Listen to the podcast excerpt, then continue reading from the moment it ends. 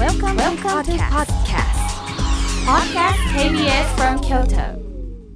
サウンド版半径500メートル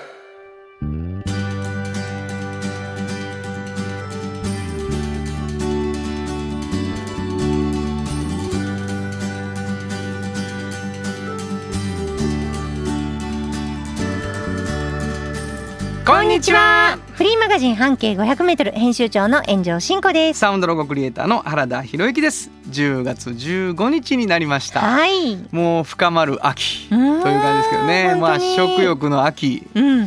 あなた秋は何が好きですか？栗まあ あの食い気味に言いましたね。あのとにかく栗が好きでね、私。いつなの栗って？今？今出てますよあね。そう栗のお菓子が。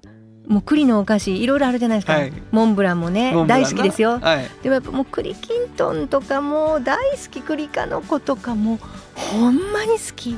あそう。うんもう今年は寿光さんのね、栗尽くしでしたよ。もう栗のねきんとんとかもう茶巾絞りみたいにキュッてなったやつとか、であと栗がこうあの炊いたやつが上に輪切りでこうゴロゴロゴロゴロってあんこの上をこう取りまとめてるやつとか、もうすごい食べました。え？もう本当に。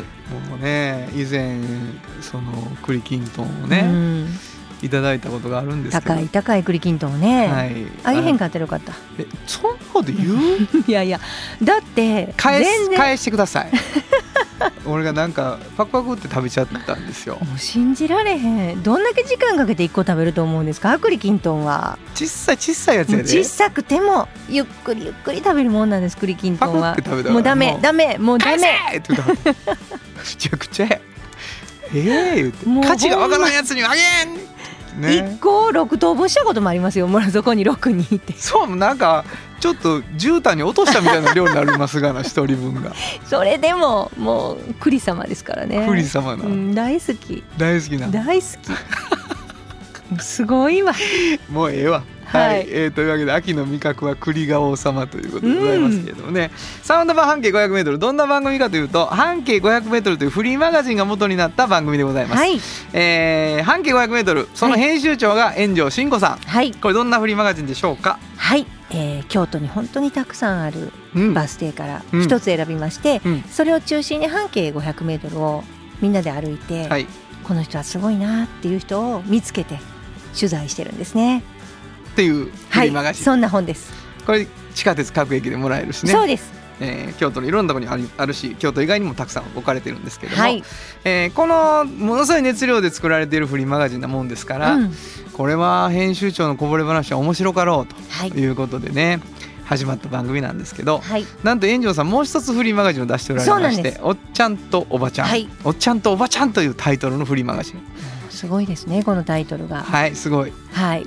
あのこれはですね、あのまあ誰しもあの今若くてもねいつかおっちゃんとおばちゃんという年齢になるんですけどなるんだ。なるんだ。そうなった時にねやっぱりこう自分にとって仕事っていうのが本当に大きな存在でね、うんもう本当に充実していて楽しくてたまらないっていう大人の人がいっぱいいるんですよ。はいはいはい、まあ、そういう人からその秘訣をねあの聞いてる本ですね。で若い人に読んでほしいなと思ってる本です。若い人が読む本やねんけど「おっちゃんとおばちゃん」いうタイトそうなんです。でもなんていうのかなあのーまあいろんな方に読んでもらったらいいんじゃないのかっていうのはいろんな人から言われてる。あれはいろんな人読んだらいいと思うよって言ってもらってて嬉しいなと思ってるんですけど。わかりましたはい。まあそんな2冊のフリーマガジンが元になってはい。編集長のこぼれ話を聞くという番組でございます、はい。私は何をしてるかというと今なってる音楽を含めこの後たくさん流れます、えーサウンドロゴ、うん。コマーシャルソングのようなものですね、はい。えー全部私が作っているというね、うん。サウンドロゴクリエイターということでございまして。まあシンガーソングライターでもあるので、うん。あのーちょっとねちゃんとしたライブをがっつりラジオで10月30日特番でね、昼の2時からうん。150分で、はい。えーこれは「ハラダイス版半径 500m」というタイトルで、はい。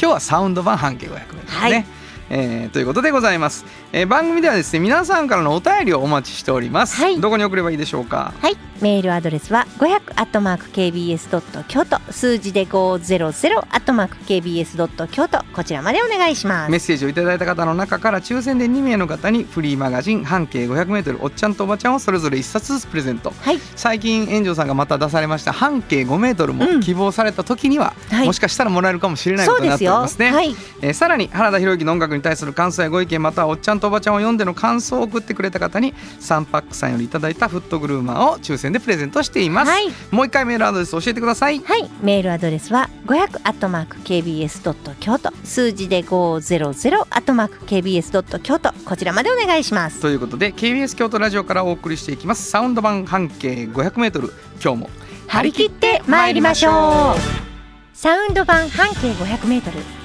この番組は山陽火星トヨタカローラ京都東和サンパック山崎かわいい釉薬局サンシードアンバン和衣あ日清電機の提供で心を込めてお送りします。産業化成は面白いケミカルな分野を超えて常識を覆しながら世界を変えてゆく。もっとお真面目に形にする産業化成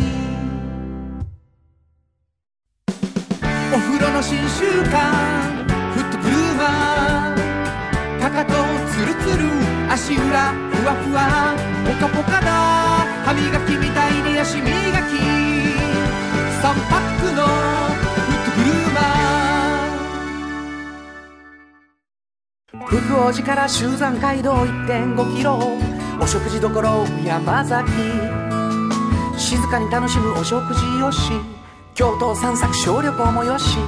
京都は高尾に佇む。宿泊もできる山崎。新婚編集長の今日の半径500メートルこのコーナーでは京都市バスのバス停半径 500m のエリアをご紹介するフリーマガジン半径 500m 編集長炎上真子がページに載せきれなかったこぼれ話をご紹介します。はいあのね結構、うんうんあのお便りが来てるんですよ。はいえー岡山市の鴨志田さん。はいありがとうございます。9月24日放送の半径 500m、うん今日の半径 500m 平安神宮の近くのなんとか道という炎上編集長のヒントで、うん。神宮道の一択でしょうと思っていましたが答えは岡崎道。すいません、修行が足りませんでした。うん。顔を洗って出直します、はい、ね。みたいなことでねあのーお便りでヒントに関してねいろいろ来るんですけどヒントって何のことかというとこれはえー一つのバス停をお中心に半径 500m で取材された5日の記事をはい今から紹介していただくんです。うんでリスナーの皆さんにはですねんバス停を最初に教えない。はいで最後にバス停言うから、はいい、ろいろ想像してもらうっていうのがこのコーナーの一つの醍醐味になっております。はいであのそのただ何にもなしじゃあれなんで、うん。編集長からヒントだけ頂いてるんですよ。このヒントがもうまあまあ人気人気です。もうはっきり言って、よかった、うん、うん、出し方がうまいからね。違いますね。えっ、とつ今回のヒントは、うん。あのこの頃観光名所ちょっと言うじゃないですか。あそういうことね、まあ一応全国で聞かれてることを意識して。そうなんです、はいはい。今回はまあ三部寺、三部寺。う、ん、三部寺で、うん、うんとまだ行くの？さ最近よく登場するなんとか道。おうのうんうんうん。三部寺三部寺付近のなんとかみもういいでしょう。もういいでしょう。これははい。完全回答でお願いしますね。完全回答で、はい。何のことやろ三部寺のなんとか道ヒントでございます。はい行きましょう、の何でしょえっとねベタ焼き屋さんなんですうけど。ベタ焼きいやもうすごい人がいろいろいるんですよ。半径で回ってると、うん。あのーモッサンのベタ焼きっていうねその名も。うん。でこれこのバス停の半径500で見つけて、うん。えーっともうちょっとだけあのーえーっと南の方に南じゃないごめんなさい。東の方にちょっと行かはったんですけど場場所はほほぼほぼ一緒ですちょっとな。からうん。っていうモッサンのベタ焼きなんですけどこの人ねあのーまあ家があのーもうなんていうかなお好み焼き屋さんとかにあるあの鉄板が家庭のリビングにあった家なんですって生まれた時から、うんうんなるほど。もうそれが机みたいになってて、もうそこで人数あの家族も多かったから今日はお好みするでとか言ったらもう自分は当番で。もうあれがいるこれがいる紅生姜、キャベツとかあるじゃないですか。全部買って自分が全部支度をしなあかんのですよ、うんうん。でそこでこうやるからもう、はい。なんていうのかな。めちゃくちゃうまいんですよねまず。家修行がもう終わっとるわけ。で、はい。その背景はまずあるんですよ。こう覚えておいてくださいね、うんでその後ねいろんな職に就くんやけどこの人ものすごく手が器用なんですよ、うん。手とかも全てにおいて。うん。何やってもできるんです。でその先輩を追い抜くんですよで最初ほらあの人がついてくれたりするでしょ？何をするにしても、例えばいろいろやったけど何から言おうかな。例えばまあ工事現場で働いたこともあるし、うんうん。レザークラフトの作家になろうと思ってやったこともあるしね、えっ、ともういろいろやってるんですよ。あの帆布？あの、はいはいはい。帆布の製品を作る会社にもいていろいろやってるんですよ。車のシートとかをこううまくうん。やるとか、定期用なんやな。何もかもこの人はあもう一人でできるっていつもうんうん。思って全部できるんですって。うんでもできんなできんな自分でやった方が早いなこのやり方の方がうまいこといくなとか効率もよくいってそうやって何でもがこううまくトントントントンっていってどの仕事もまああのそこそこうんそうそうそうこっちがお給料いいかなと思ってやったりこれの方が興味あるかなと思ってやるんですけど全部うまいこといくんですよ。である時あの仕事をねこういろいろこう比べてあ一回やっぱ自分の一番得意な何が得意ってまあお好み焼きベタ焼きを焼くのがうん。小さい時からずっとやってたからしちょっとやってみようかなってなっはいてやりだすんですよね。うん。もうだからわかるでしょ？この手のむちゃくちゃ器用何やっても要領よくて何やってもまあ出世クラスに行く人が一番小さい時から鍛え上げられてる、うん。小学校5年からねやってるお好み焼きをやりだした時どんなに人気店になるかってことなんですよ。人気店になった人気店になってます。あっという間に。めちゃくちゃ人気やし美うん味しいし、うんでもうものすごくねなんていうのかなその公爵って言ったらおかしいですけどまあベタ焼きはこうあるものみたいなのが、うんもう確立されてるんですよ。なるほど。であのまあ載せるものとかがカスタマイズできるっていうのはもう一番あのベタ焼きのいいところらしいんですけどなるほはいはいこの人はねこう具がねもう重なってるんです。ってこのあのベタ焼きって上からなんか乗せてなんか乗せてなんか。でそれがねなんかちょっとこう全部バラバラになるぐらいのそのひっつき方。全部剥がれるぐらいの。っていうのが一番正しい。一番美味しい。でなるほど。口の中でひっつくみたいな。うん。口の中で完成するベタ焼き。うんこれが一番いいなっていうのを結構1時間ぐらいかかって私たち編集部みんな「はあそうですかそうですか」まあ熱量があったやろな。あもうすごかった。久しぶりに君をお好み焼き屋かと思ったよ。もう本当にねあなたが考えたみたい。口の中で。たんです。あもうでも口癖はもう何をするでしょ俺やったらこうすんのにって常に思うんです。常に何をする時も俺やったらこうすんなその方がいいしな、うんでもそうなうんあそういう人いるよね。うん見えてんねんな。そう見えてんねん。何もが何もかもがうんすごいんですよもうこんなにこう自信に満ち溢れてな。もう一つの論をもうね持ってる人ってなかなかいないと思なるほどねう。うんこれなんていうお店って言ったっけ？モッサンのベタ焼き。はいバス停聞いとこうかな。言いましょうか、はい。四条中新道うわ丸々道としては。う。そうだから四条って言わないと完全回答って言ったでしょ、んうんうん。だからこれちゃんと四条中新道って思わないと不正解不正解なんだ。はい 四条流し道からどう行ったらいいの？四条中新道からちょっとねあの四条大宮の方だから東の方に向かって歩いてってもらったらありますね、なるほど。わ、うんかりました。え新庫編集長の今日の半径500メートル。今日は京都市バス四条中新道停留所の半径500メートルからでした。FM 94.9メガヘルツ。AM 1143キロヘルツで KBS 京都ラジオからお送りしています。今日の一曲。はい、ここで今日の一曲なんですけどね。うんあのーまああの彼にとってはソウルフードとも言えるうん。お好み焼きに原点回帰ではい。仕事になっていくという話だったのでね。ちょっとソウルフードっていう映画が昔ありましてね、うんうん。それの主題歌だったんですね。これにしました「アースウィンドファイヤーセプテンバー」本当はここでジャスラック登録の名曲が流れてるんだよ。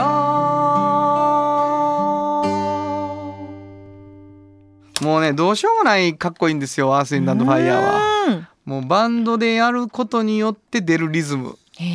これだからもうクリックとかじゃないんです。うん。このメンバーじゃないと出ないんです。なんか私の友達もめちゃくちゃ好きで、もうなんかよく CD を聞かされました。聞かされましたか、私。はい。えーえーもうそれはもうディスコ時代の人はねたまらないと思いますね、お送りしたのはアースウィンドファイヤーでセプテンバーでしたじっと支えて未来を開き京都で100年超えました。大きな電気を使える電気に変えてお役立ち。お役立ちみんなの暮らしをつなぐのだ。日清電気トヨトヨトヨタカローラ京都。カロカロカローラカローラ京都。京京京都のカローラ京都。トヨタの車トヨタの車。大体何でもあるよ。トヨタカローラ京都。童話の技術。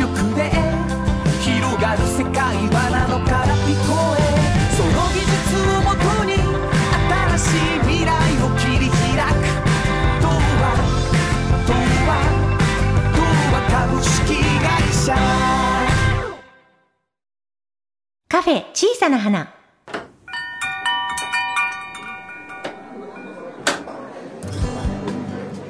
この店を切り盛りするのはおしゃべり好きな店主と聞き上手なスタッフの2人だけ。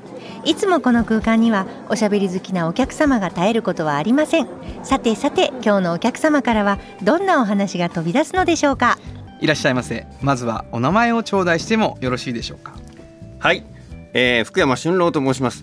えー私はですね、うん。ハヒフノカという、まあ、演劇ユニットで、まあ、演劇をやってましてそしてその演劇からも派生して映画を作りまして映画監督をやったりとかあとまあ歌のお兄さんやったり落語やったり、まあ、司会をやったり、まあ、いろんなことやっておりますよろしくお願いします。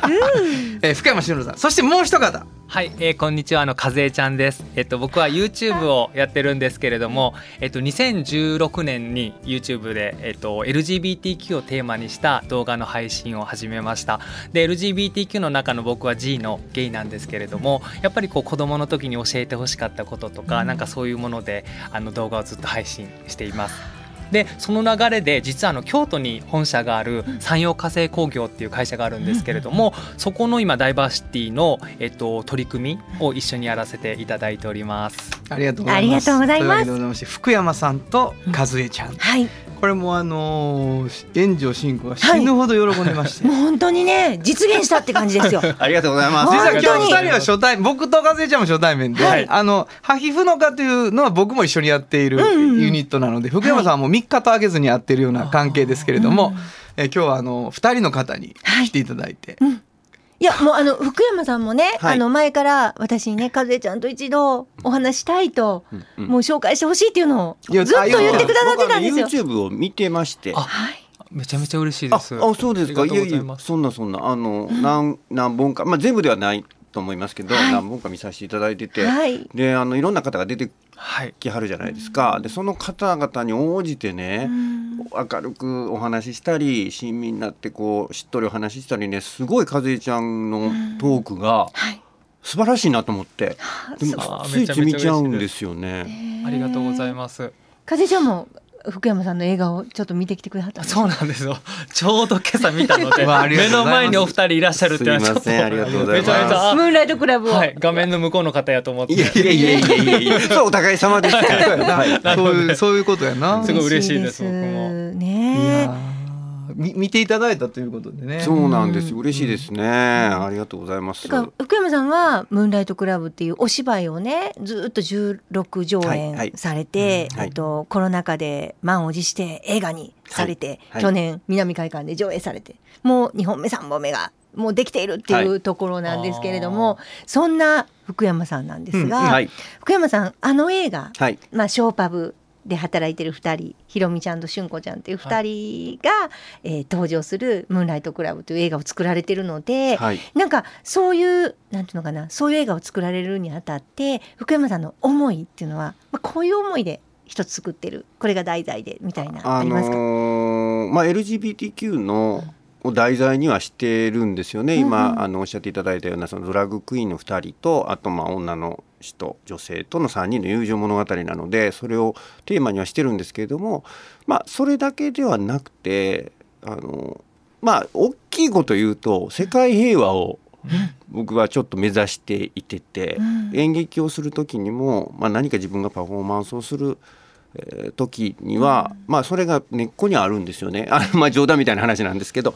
でそれのまあ一つとして、まあ、いろんな人が楽しく生きていけるっていうことを、まああのコンセプトというか念頭に置いて作りましたね。うん。うんだから笑いも涙もはい。ありますもんね、い、ろんな人が楽しくあそこで生きていけるっていそうね。ね。うん。それはすごくあのなんていうのかな。和江ちゃんがいつも思ってらっしゃるもういろんな方が自分らしく生きてってほしいっていうのはずっとねます。おっしゃってますもんね。だから小さい時からそういうの気づかれてなんか自分が YouTuber になるきっかけもそういうことでしたよね。そうでしたね、うん。やっぱり子供の時に。なんか僕は小学校の高学年ぐらいの時になんとなく周りの男の子と違って僕は女の子じゃなくて男の子に目がいってるんだなっていうのを気づいて、でもなんかやっぱり子供ながらに、あこれ絶対にバレたらダメなことなんだっていうのがすごくあって、でもそのやっぱり背景にはやっぱりその当時オカマとかやっぱりこう。こう色物とか笑い物にされているうん。あのメディアを見てやっぱり子供ながらにあ自分の気持ちは間違ってるんだっていうのがあったから、なのででもやっぱりこう自分自身がこう生活する中でいろいろカミングアウトがあったりとかこう YouTube を始めたりとか、やっぱりその中でなんかいろんな人に出会ってやっぱりこう自分らしく生きていきたいなと思ったし、なんかやっぱりそういうのはすごくありますね。うん。なのであの映画を見ててこれ映画の話で中身の話でしても大丈夫ですか、はい。なんか本当にあの最後のあの3人でそれこそおじいちゃんうにん。こう自分の姿をその正直な今のままの姿で見せればいいっていうところの部分とうん。いわゆるカミングアウトするっていう部分とうん。それこそあのひろみさんがひろみがあの 自分のその病気のことで悩んでてはい。その言っていいのかなみたいな。はい。いわゆるやっぱりこう人にやっぱりそのカミングアウトするとことというかうん。やっぱりなんかすごく考えさせられる部分があって、やっぱりなんかこう皆さんいろんな部分でマジョリティとマジョリティあマジョリティとマイノリティって持ち合わせるうんと思っていて、なのであの映画って本当になんかいろんな人になんか見てもらいたいなと思ったし共感できるポイントがすごくあったなと思いました。嬉しい。嬉しいですね。嬉しいこと。世界平和ですか？監督。そうですね。あのーそうですね。あんまりそうハヒフのかでも言ってないかな。いやおっしゃってるんです。時まあ々、そう時々。お忘れになるのでね。そうなんですよ。時々忘れるんですけどね。うんあのー。まあ、世界平和は本当にもともと僕はこの世界に芸能の世界に入ったのも、まあ、そういう作品を作って一人一人の人が見てもらってその人たちがまあ平和な気持ちになってもらって世界が平和に行く向かうっていうのをまあ目指してたんですよね。だからまあまあそのうちそんなん忘れちゃって、あのーやることだけやってる芸能の演技で演技だけやってる芝居だけやってるみたいになっちゃってたんですけど、うんまあ、この作品をやりだしてからやっぱりもう一回ちょっとそういったところ原点回帰みたいなことはありました。私あの大事なことを言い忘れてましたけど、はい。私の出してる半径5メートルというね本があるんです。はい。で自分の身の回りの5メートル以内に本当に困難に立ち向かって元気に、はいはいはいはい。あのなんかいろいろと暮らしていらっしゃる方っていらっしゃるっていうので、そういう方を取材してる本なんですがそこでね、お二人は実は連載を持ってくださってます。二人ともね、はい、定期不定期で持ってくださってるんですけれどもあの俊郎さんはあの本当に映画をたくさん見てらっしゃるんです。知ってますものすごいたくさん。もう年間何本ぐらい？今ね200本ぐらい見えますね。すごいでしょすごいそうです。で、もう今みたいに世界平和なので、本当に視点が優しいんですよ。もうだからこの優しい視点でね映画を紹介してほしいともう本当に優しい。こういう優しい目線で見るとこの映画はすごくいいんですよとかいうのを聞かせていただいてる、はい。そして和江ちゃんにはご自身がやっぱ YouTuber でいらっしゃるのでご自身の自分がゲイであるっていうこととその YouTube でどんなことを発信しててどんな気持ちでされてるのかっていうのを語っていただいてるのでもうすごくねうん。いい本なんですよ。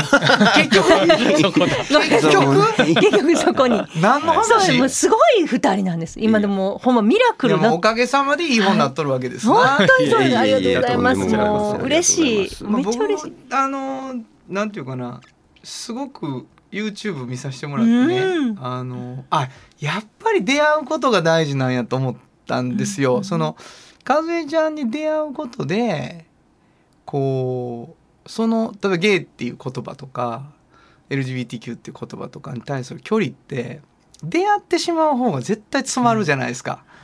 この人好きっていうことの方が先にあることってめちゃくちゃ大事でだから 僕見たやつめいっ子ちゃんと喋ってんやけど「おお私のさああ」言ってずっと自分の悩みをめいっ子ちゃんに言うんやけど「うん、大丈夫と思うよ」とかって言って なんかこうものすごい大人な意見を言うのよ。あの子小学生よねはい小4です今。うん、やっぱりそのなんかそういうだから半径5メートルの中に、うん。そのそういうなんていうかなある媒体を通して出会うこともきっとあると思うんだけど、うんうんどんどん好きになっていくっていうことの先に、そっからこの問題を考える方が、うん。絶対自然な回答が出るなっていうのはすごく思っていて。僕自身もすごくそういう意味では経験周囲にそういう友達がいたことが大きかったんですね。だからなんかこうグッとこれ大事な問題だからとかっていうよりは友達が抱えてる問題やしなっていうことの方が大きいっていうか、それすごく思いますね。みんなの意識がね。かせちゃんもおっしゃってたんですけどやっぱり小さい時に大人がどういうことを言うかっていうのってすごい大事になるんですよね。だからこういうしのさんの映画映画とか見てねカミングアウトのこととかいろんな人がいるってことを知ったりとか風ちゃんの YouTube 見て見てね本当にあこういう人いるんやって知ることってめちゃくちゃ大事でしょ。そう思います本当ねに一番大事っておっしゃってますやっ。ぱりいてくれることがでかいよ。うんパーって調べた時に、はいこんなに明るい人がいるっていうことがもうすでにすごい支えやから。あーだからそれすごく思いますね。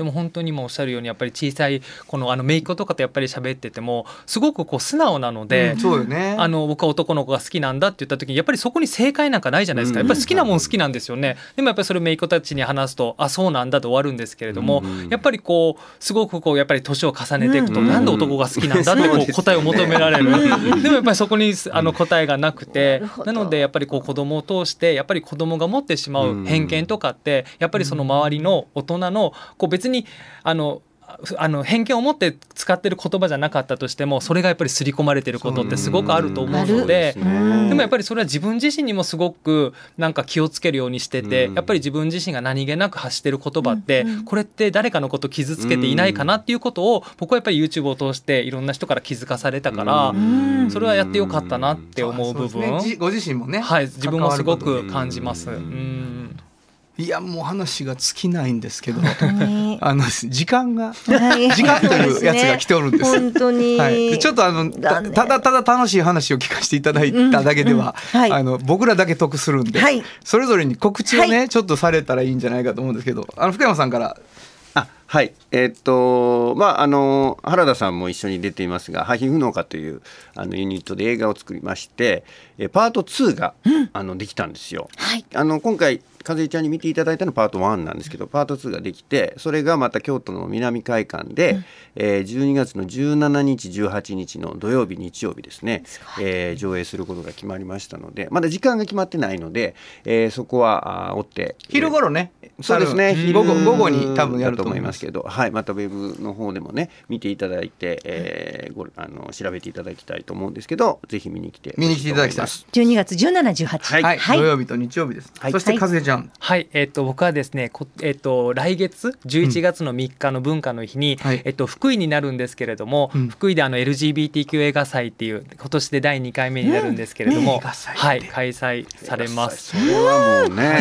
絶対ちょっと出品出ちょっとね。品。聞き捨てならなったぜひ来年。お願いします。ちょっとあのなんていうんですか申し込み用紙みたいなの送ってきてください。はい、はい。ね。11月3日、はい3日です。これどこですか？福井の。えっと、福井のテアトル3区っていう会場なんですけれども、もう福井駅から歩いて3分ぐらいのところで。あそうですか。はい。すごい。3日、はい。1日。1日です。あはい。はい。そして風ちゃんもおられる。はい出ますわかりました、はい。えー、11月3日は福井に。そして、えー、12月の1718ですね。1718は南海岸、はい。えー京都南海岸にぜひ足を運んでいただきたいと思います、えー、もう一度お名前ください。はい、えー、ハヒフ農家の福山俊郎です。そして YouTuber の和江ちゃんです。またのご来店をお待ちしています。あありがとうございました。ありがとありがとうございましうございました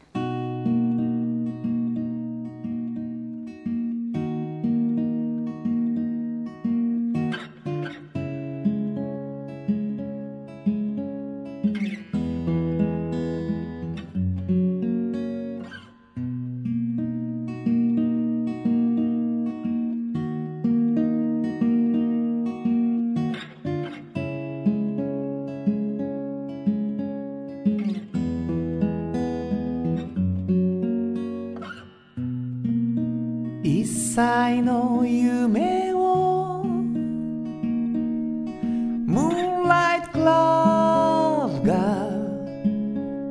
飲み込んでネオン灯せば愛を飾って偽りを語るらぐそに引き寄せられる夕方は寂しくてダメね。モ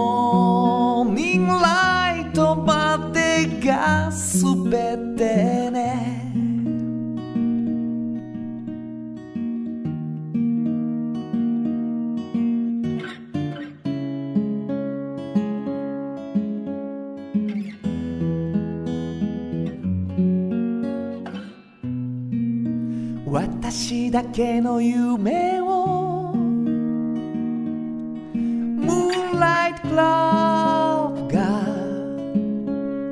飲み込んでネオンで照らす I love you. もう二度とは口にしないと笑ってみせる夕方は寂しくてダメね。モーニングライトまでが全てね。お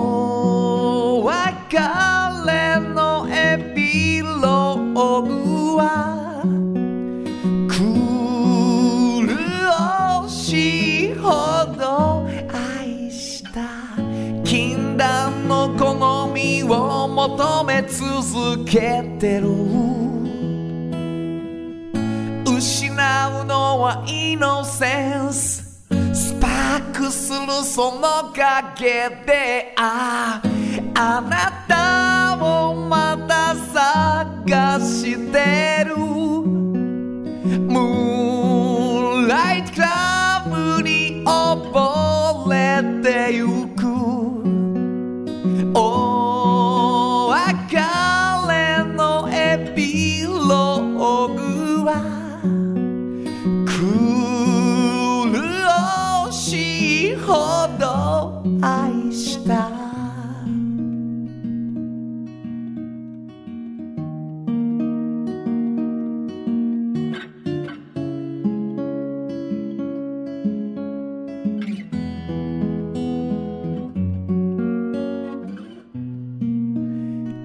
の夢を。ムーンライトクラブが飲み込んだままネオンを消す。そして笑って剥がれ落ちた。仮面のままで眠りにつく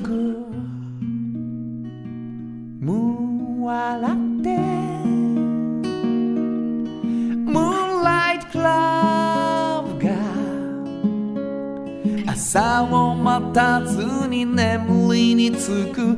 夕方は寂しくてダメね。モ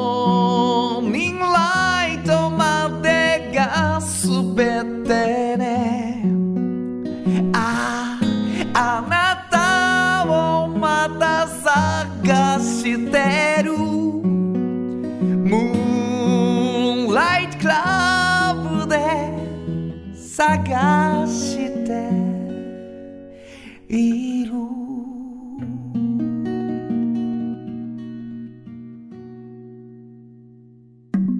サウンド版半径 500m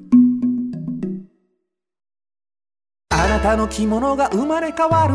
着物仕立て疾患屋さん。和衣あリーズナブルで満足できる着物あれこれ和装のある日常に楽しく気軽に出会ってほしい。助かるなんでも着物ケア和衣ああなたの家の冷蔵庫そこにもきっとサンシードいろんな容器を作ってます。スイーツだってドリンクだってほらねやっぱりサンシード未来に向かって明るく進む会社。サンシードこれからは自分中心の人生を生きよう生まれ変わりたいあなたのために大人が輝くファッションブランドかわいいおっちゃんと。おばちゃん。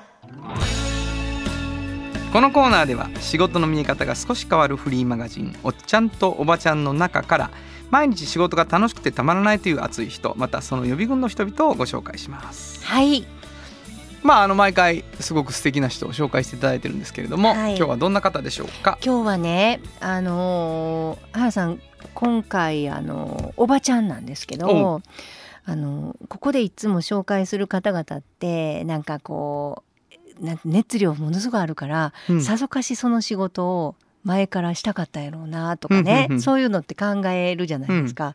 で私ももうすごい熱量をその人から感じたからそういうあのずーっとそういうふうにこの仕事したくてやろうなと思ってたら全然そんなことなくって、うんひょんなことがきっかけでやったんですよね。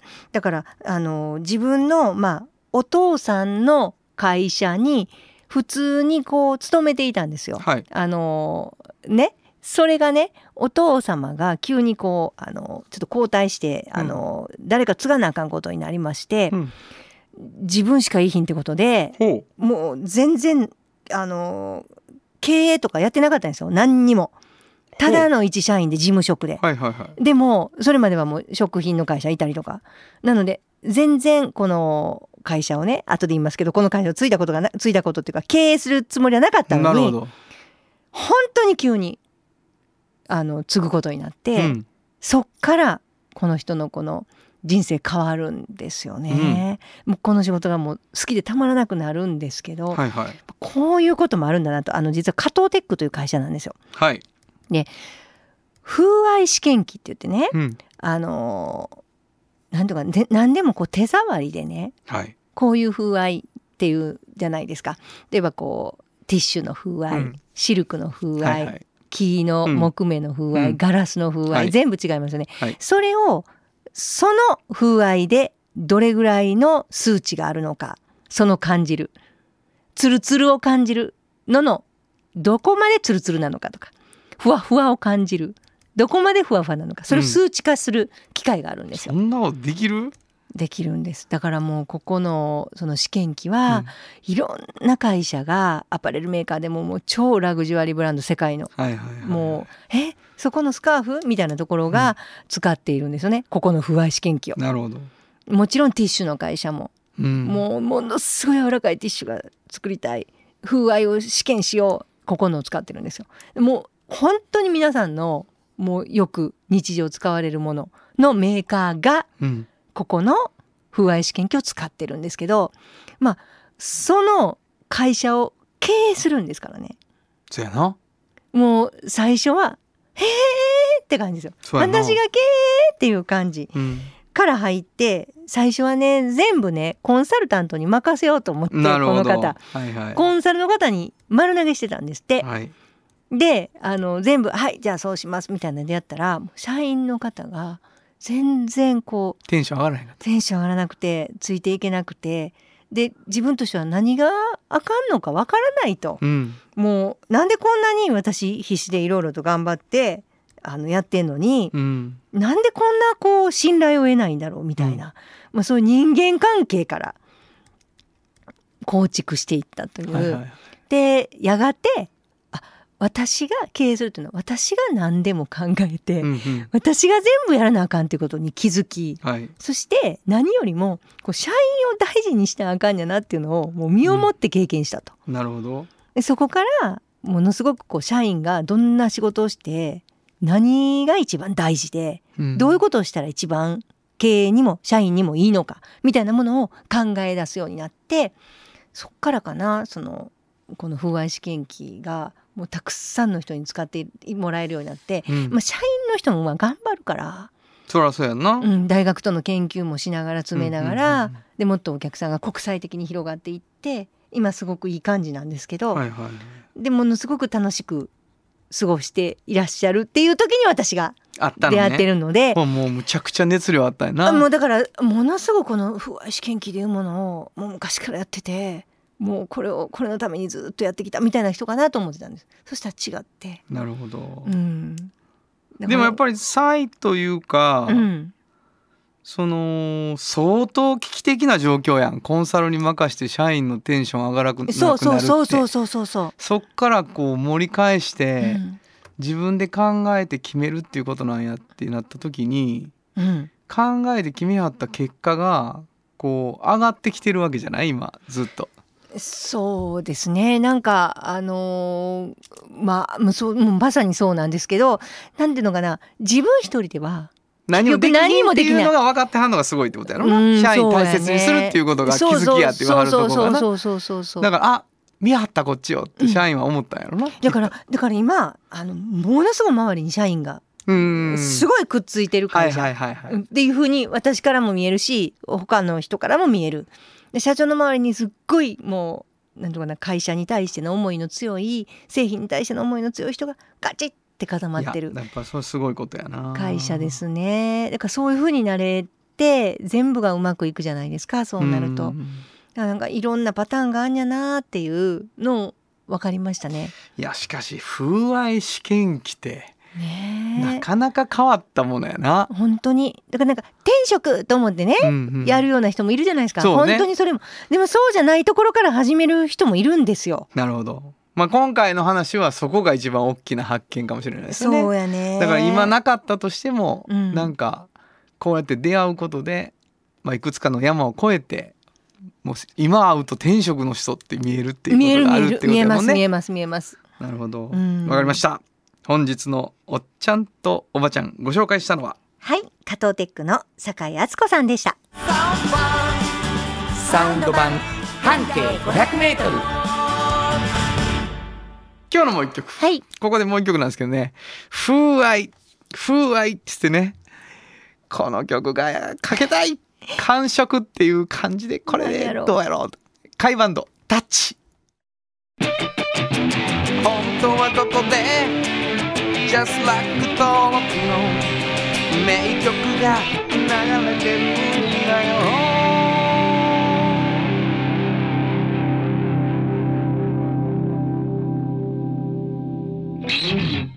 もうヒーローでブレイクした後の曲なんですよ。はい。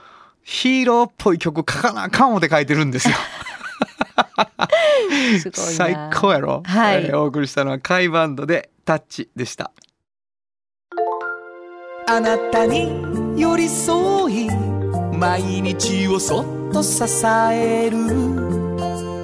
夕薬局っていう薬局。明日をつなぐ夕薬局。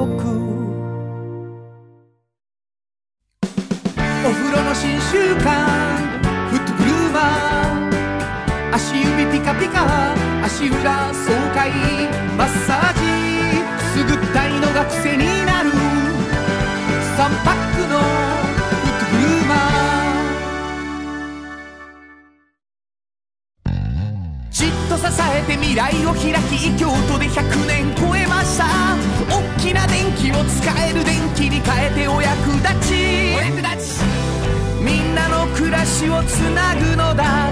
日清電気あの話この一曲。このコーナーは私たちそれぞれがこれまでの人生で印象に残っているちょっといい話をご紹介するとともにその話にぴったりの一曲をお届けするコーナーです。本日は炎上進行が担当します、えー、なかなか戦争が終わらずなんとなく嫌な感じであの年末を迎えそうな感じなんですけれどもなんかあれですねあの私フォークソングの本をあの出したことがありましてね京都のフォークソングという。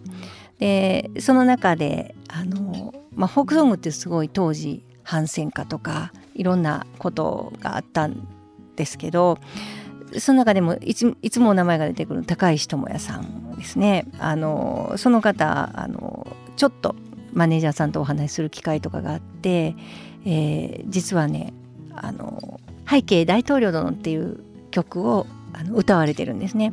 これもともとがあのボリス・ビアンっていう人の「脱走兵」っていうあの曲で本当に今、うん、今もこの歌詞を聞いた時に心にグッてくるものがあるんです。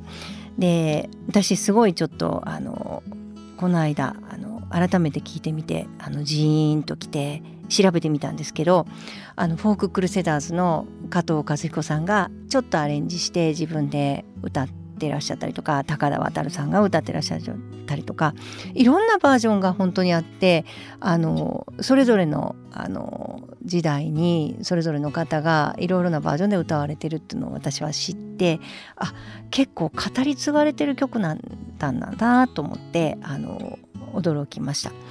まああの今誰も新しく歌ってる人がいないんですけどあのちょっとねあの最近高橋さんがまたあのウクライナの方にこれね送られたということでこの曲を。でもしかしたらあのまた皆さんの前で歌われるような時も来るんじゃないかなと思って今日はこの曲を紹介したいと思いました高石智也さんで「背景大統領殿」本当はここで Just Like 登録の名曲が流れてるんだよ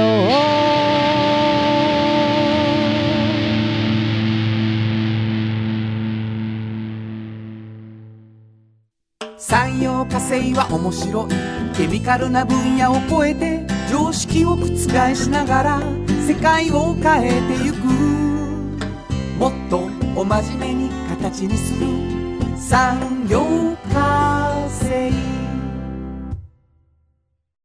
トヨトヨトヨタカローラ京都。カロカロカローラカローラ京都京京京都のカローラ京都。トヨタの車トヨタの車大体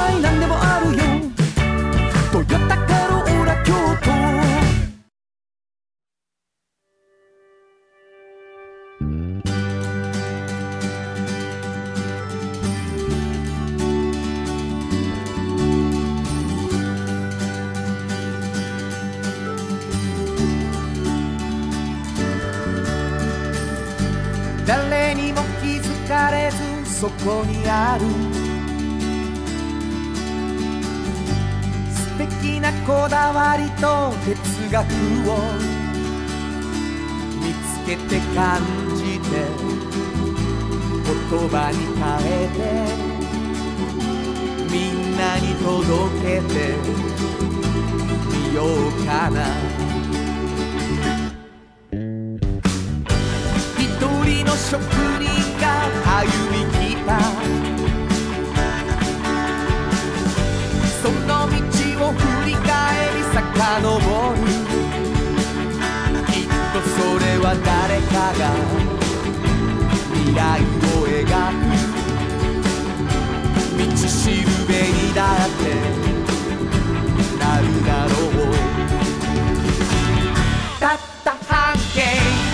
ひ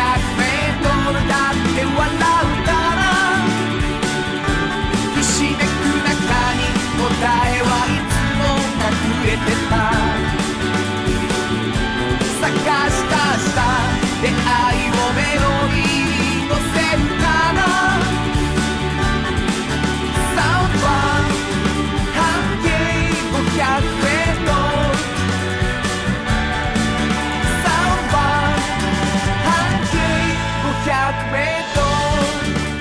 間にエンディングでございます、えー10月15日ということでね。はい。特番まであと15日ということになりました、はい。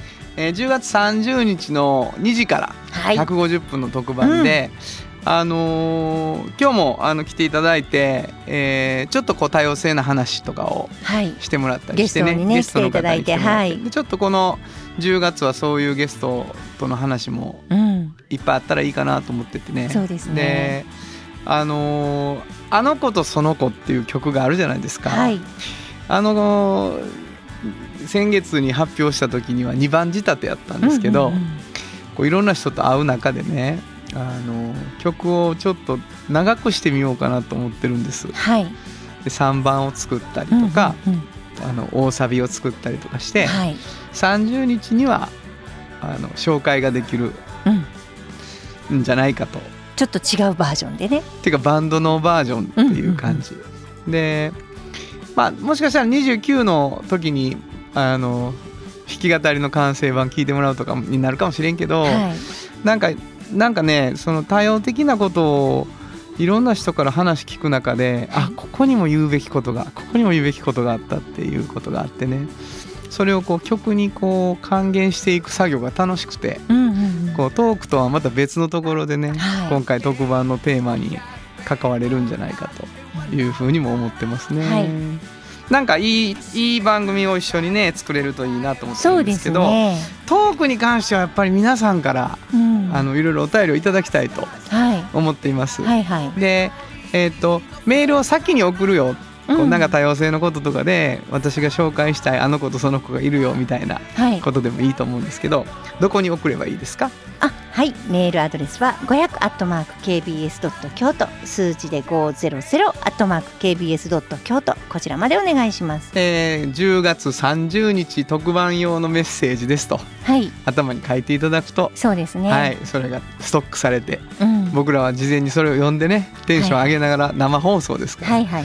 そして生放送中にもどんどん送ってほしいといはい。う気持ちがございます。お待ちしてますえーとはいえですね毎週土曜日の放送前日も含めてございます、えーどんどんそちらにもメッセージをください、はい。メッセージいただいた方の中から抽選で2名の方にフリーマガジン半径 500m おっちゃんとおばちゃんをそれぞれ1冊ずつプレゼント。はい。さらにえー原田博之の音楽に対する関西ご意見またはおっちゃんとおばちゃんを読んでの感想を送ってくれた方には3泊さんにいただいたフットグルーマーを抽選でプレゼント。というのが続いています、もう一回メールアドレス教はいえてください、メールアドレスは500アットマーク KBS ドット京都。数字で500アットマーク KBS ドット京都。こちらまでお願いします。ということで午後5時からお送りしてきましたサウンド版半径 500m お相手はフリーマガジン半径 500m 編集長の炎上真子と。サウンドロゴクリエイターの原田博之でした。それではまた来週。サウンド版半径 500m この番組は山陽火星トヨタカローラ京都東和サンパック山崎かわいい釉薬局サンシード。アンバン和衣。あん日清電機の提供で心を込めてお送りしました。ひしめく中に答えはいつも隠れてた。